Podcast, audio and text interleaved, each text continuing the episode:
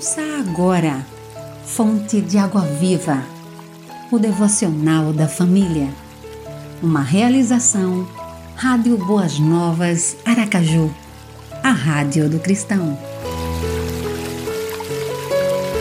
Quinta, 26 de novembro.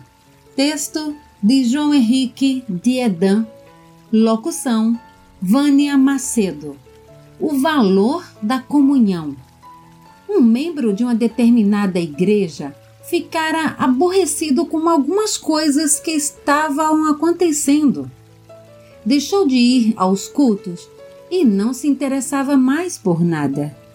O pastor decidiu visitá-lo e, como se tratava de uma noite fria, foi convidado pelo seu anfitrião a sentar-se numa poltrona ao lado da lareira.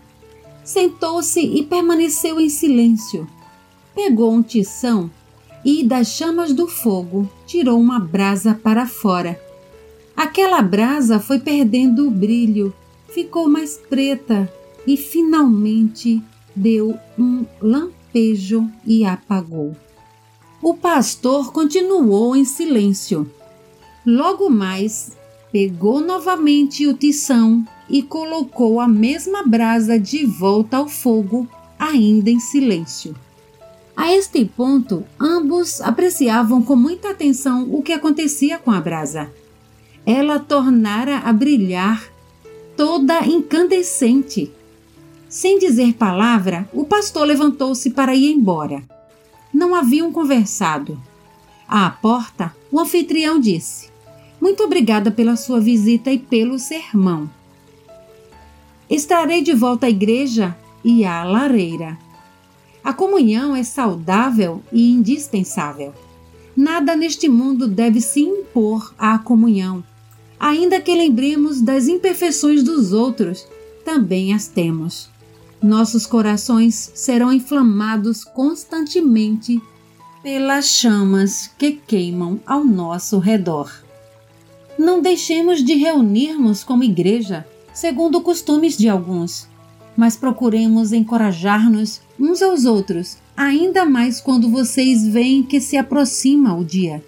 Hebreus 10, 25. Ore, Senhor, ajuda-me a valorizar e a viver a comunhão com os que creem, mesmo em meio a tantas imperfeições e falhas. Amém. Você ouviu Fonte de Água Viva o devocional da família. Idealização dos pastores Wellington Santos e Davi dos Santos. Realização Rádio Boas Novas Aracaju, a Rádio do Cristão.